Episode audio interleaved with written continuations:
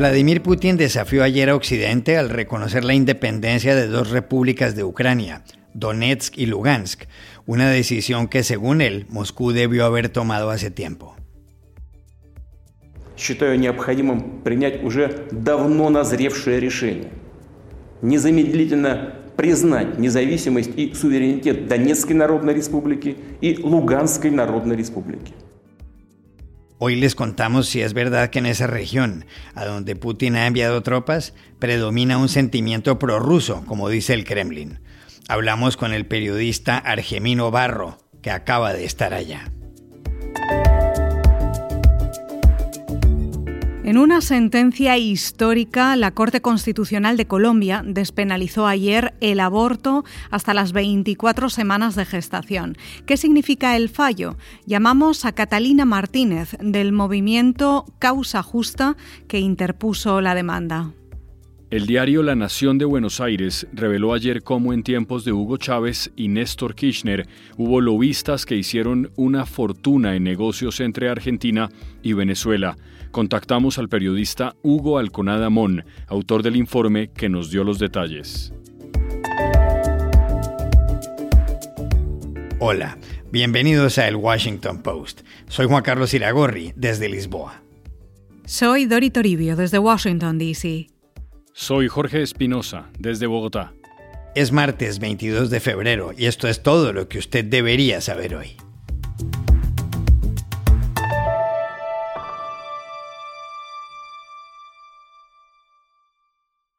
El mundo lleva semanas oyendo decir al presidente de Estados Unidos Joe Biden y a otros líderes occidentales que el presidente ruso Vladimir Putin va a dar la orden de invadir Ucrania.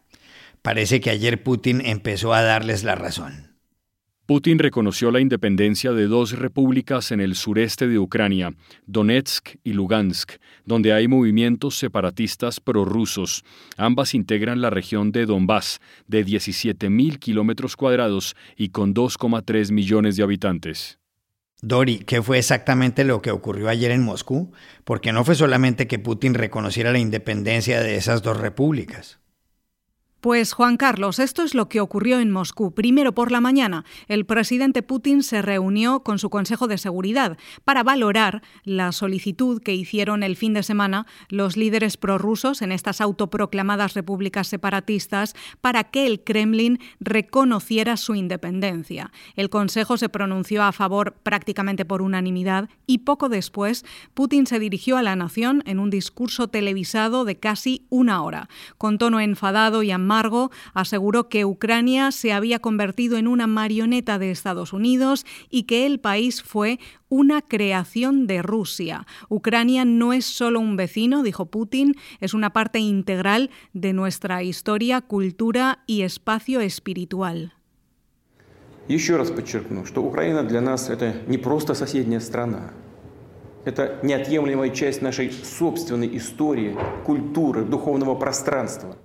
Putin se remontó a los inicios de la Unión Soviética, habló de la debilidad de Moscú desde entonces, de la expansión de la OTAN que considera una amenaza y dijo que Estados Unidos y el mundo quieren evitar que Rusia sea un país fuerte. Justo después firmó un decreto otorgando reconocimiento a Donetsk y Lugansk como estados independientes y autorizó el despliegue de tropas rusas en estas regiones para llevar a cabo operaciones de mantenimiento de la paz, según el documento. Ucrania condenó el anuncio de manera tajante y el presidente Volodymyr Zelensky pidió calma a la población, habló con los líderes occidentales durante horas para seguir con la vía diplomática y pidió una reunión de emergencia del Consejo de Seguridad de las Naciones Unidas que se celebró anoche en la sede de la ONU en Nueva York. Para algunos, la decisión ayer de Putin viola el llamado Protocolo de Minsk, que fue firmado a finales de 2014 y que permitió el cese al fuego en la guerra que se libraba en esa región, la de Donbass. Por eso hubo numerosas reacciones internacionales, Dori. Sí, hubo una lluvia de condenas mundiales casi de inmediato. Segundos después del anuncio de Putin, la presidenta de la Comisión Europea, Ursula von der Leyen, dijo en un comunicado que el reconocimiento de los dos territorios separatistas en Ucrania constituye una flagrante violación al derecho internacional, a la integridad territorial de Ucrania y a los acuerdos de Minsk y advirtió que anunciarán sanciones limitadas inminentes. Lo mismo que dijeron el primer ministro británico Boris Johnson, el presidente francés Emmanuel Macron, el canciller alemán Olaf Scholz, el primer ministro canadiense Justin Trudeau y el secretario general de la OTAN, Jens Stoltenberg, que añadió que Moscú ha roto su promesa a la comunidad internacional y busca con esto una excusa para invadir Ucrania. Y aquí en Washington, la Casa Blanca anunció nuevas medidas para prohibir inversiones y operaciones comerciales o financieras de estadounidenses con Donetsk y Lugansk y sanciones contra personas o instituciones que operen en esas regiones. Y habrá más. El gobierno de Joe Biden promete una respuesta firme, rápida y coordinada con los aliados europeos pronto. Todo esto al margen del paquete de sanciones económicas severas que preparan Estados Unidos y la Unión Europea si Rusia invade Ucrania a gran escala.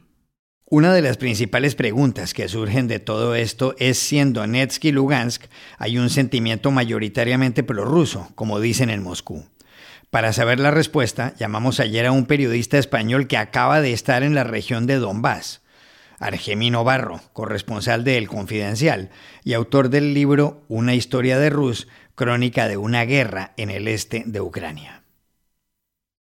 Es una buena pregunta. Me gustaría hacer una distinción temporal y una distinción espacial. La temporal, si volvemos en el tiempo ocho años, al 2014, al inicio de esa aparente insurrección prorrusa con apoyo de Moscú, que terminó degenerando en una guerra y que tuve la oportunidad de cubrir sobre el terreno en Donetsk, veíamos un clima político mixto, un segmento de población más mayor, que no hablaba ucraniano, que había tenido sus días de gloria en la Unión Soviética y que tenía más simpatías con Rusia, y luego un segmento más joven, que había nacido se había criado en la Ucrania independiente, que estaba más conectada y que por tanto se veía reflejada en posiciones más proeuropeas. Si damos un salto hacia el presente, año 2022, hace 10 días tuve la oportunidad de volver al Donbass, a la ciudad de Mariupol, vemos que los sentimientos prorrusos, en base a mis conversaciones y algunas encuestas, han ido menguando. ¿Por qué? Porque la marca Rusia, por así decirlo, en Ucrania, especialmente en el este de Ucrania, eh, se ha identificado más con la ocupación de Crimea y con los problemas dentro de estas regiones separatistas en guerra de Donetsk y Lugansk. Cajeros que no funcionan, escasez, eh, miseria económica, aislamiento y además Ucrania, por otra parte, ha tenido el cuidado de tratar de cultivar la lealtad nacional de los habitantes de estas regiones, invirtiendo en carreteras, continúa pagándoles las pensiones, trata de llevar mm, servicios sociales a estas regiones y por tanto las simpatías prorrusas han ido menguando. Eh, si miramos ahora la distinción espacial, los enclaves prorrusos apoyados por Rusia en Donetsk y Lugansk solo controlan un tercio de estas dos provincias. Ucrania tiene 24 provincias, con lo cual hablamos de un territorio muy pequeñito eh, proporcionalmente al resto de Ucrania. Dentro de estos enclaves es difícil saber cuál es el ánimo político porque no hay periodistas, no hay encuestas, pero en el resto de Ucrania es muy seguro decir que las simpatías prorrusas han ido menguando. Los prorrusos antes eran la mitad del país políticamente, ahora es una minoría y si entran los rusos nadie los va a recibir con los brazos abiertos.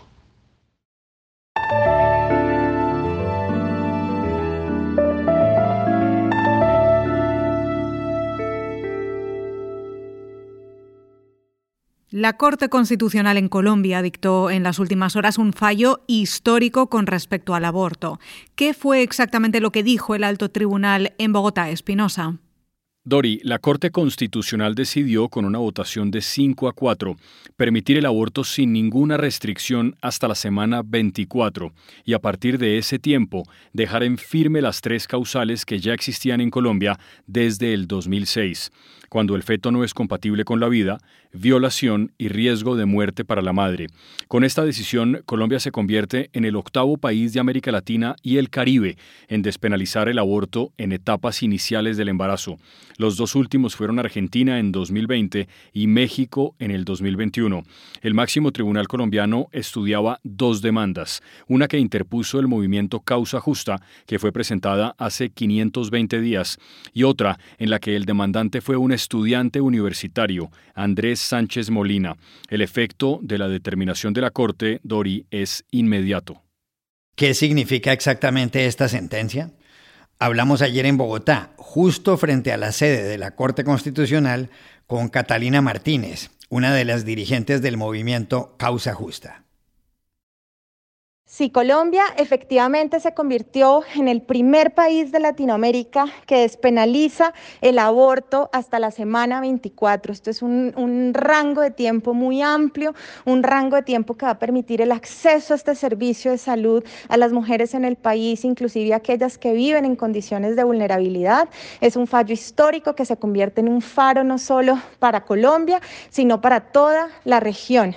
Además, teniendo en cuenta la realidad que viven las mujeres en el país hasta ahora, en donde anualmente, según el Goodmaker, eh, 400 mil abortos clandestinos se, se, hacen en el país, eh, de los cuales mm, aproximadamente 100 mil eh, se hacen en condiciones de inseguridad, es decir, que ponen en peligro la vida y la salud de las mujeres. Según cifras oficiales, 70 mujeres mueren al año en Colombia por someterse a abortos inseguros. Sabemos que esta cifra es un subregistro, que son más las mujeres que mueren a causa de abortos inseguros en el país. Así que celebramos esta decisión de la Corte Constitucional. Es un fallo histórico, repito, y estamos eh, muy complacidas con este paso que dio la Corte Constitucional por los derechos fundamentales de las mujeres.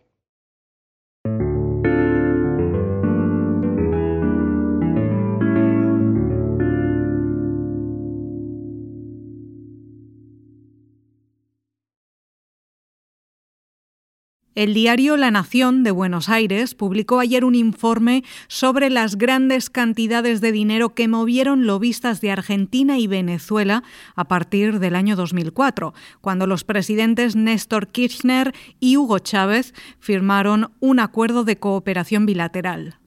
El artículo, escrito por el periodista Hugo Alconada Mon, cuenta cómo en abril de ese año el venezolano Francisco Carrasquero y el argentino Roberto Wellish empezaron a cobrar el 15% de los negocios que en Venezuela lograron hacer empresarios de Argentina.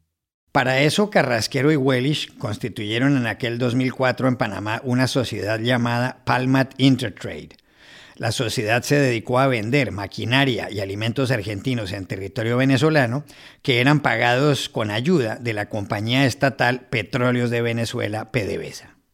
Lo impresionante de la investigación es que muestra cómo ambos lobistas usaron una cuenta en el banco Credit Suisse para manejar al menos 3 millones de dólares que terminaron representados en varias propiedades de Miami.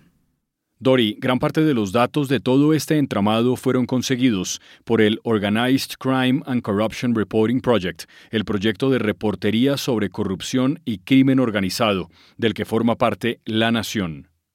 De todo lo que se ha descubierto en este artículo, ¿qué fue lo que más le sorprendió a Hugo Alconada Mon? Lo llamamos ayer a Buenos Aires para preguntarle. Hola Juan Carlos. Te diría que lo que más me impactó de toda esta investigación es la complejidad de lo que sale ahí.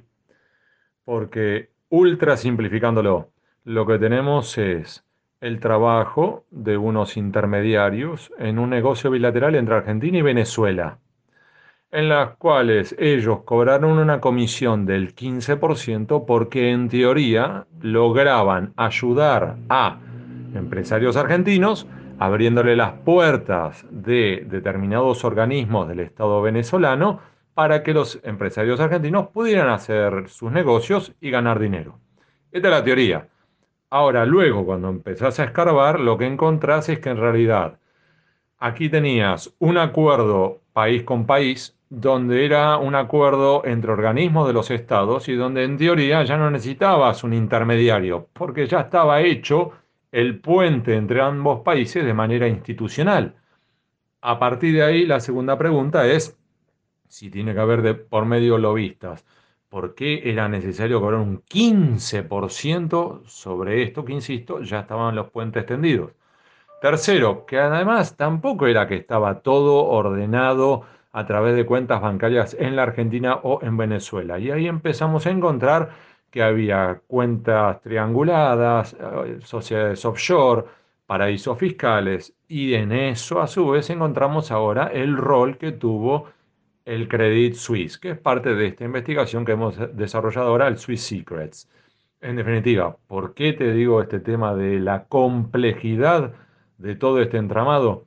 Porque te muestra precisamente cuán difícil que es investigar este tipo de operaciones si no tenés, por ejemplo, un arrepentido, porque en definitiva, desde la Argentina, tendrías que encontrar primero los datos de la Argentina, después pedir datos a Venezuela, además pedir datos a distintos países donde están desarrolladas operatoria offshore, para además después pedirle ayuda a Suiza, para además pedirle ayuda a Estados Unidos. Es prácticamente imposible avanzar en este tipo de entramados complejos. También le preguntamos a Hugo Alconada si el dinero producto de este entramado benefició solamente a Francisco Carrasquero y a Roberto Wellish, o si hay alguien más.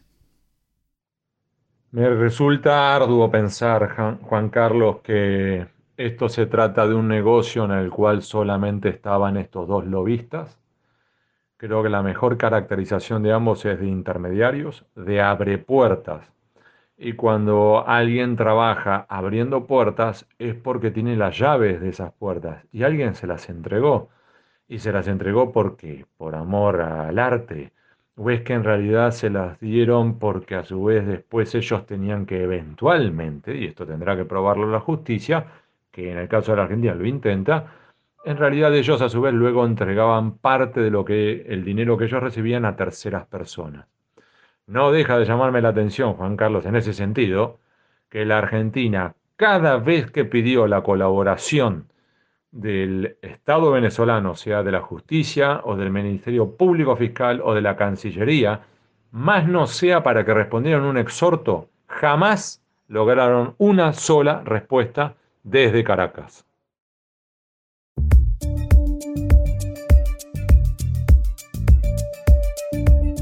Y estas son otras cosas que usted también debería saber hoy.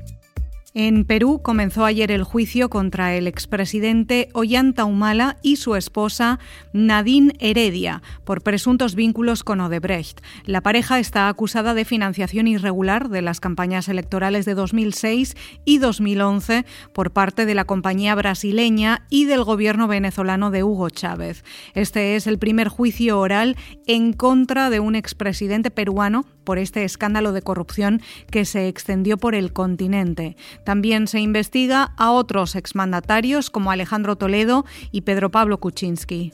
El primer ministro del Reino Unido, Boris Johnson, anunció ayer que levantará todas las restricciones de la pandemia del coronavirus, incluido el aislamiento obligatorio para las personas que hayan dado positivo. Las limitaciones terminarán este jueves y el objetivo del gobierno es comenzar un plan para convivir con el COVID-19, como se hace con otras enfermedades transmisibles como la gripe. Las pruebas gratuitas se acabarán el primero de abril. Colectivos sanitarios y científicos consideran que esto es prematuro y han advertido del riesgo. Y aquí termina el episodio de hoy de El Washington Post, El Guapo. En la producción estuvo John F. Burnett. Por favor, cuídense mucho. Y pueden suscribirse a nuestro podcast en nuestro sitio web, elwashingtonpost.com, seguirnos en nuestra cuenta de Twitter, arroba el post, y también nos encontrarán en Facebook, buscando el Post Podcast. Chao, hasta la próxima.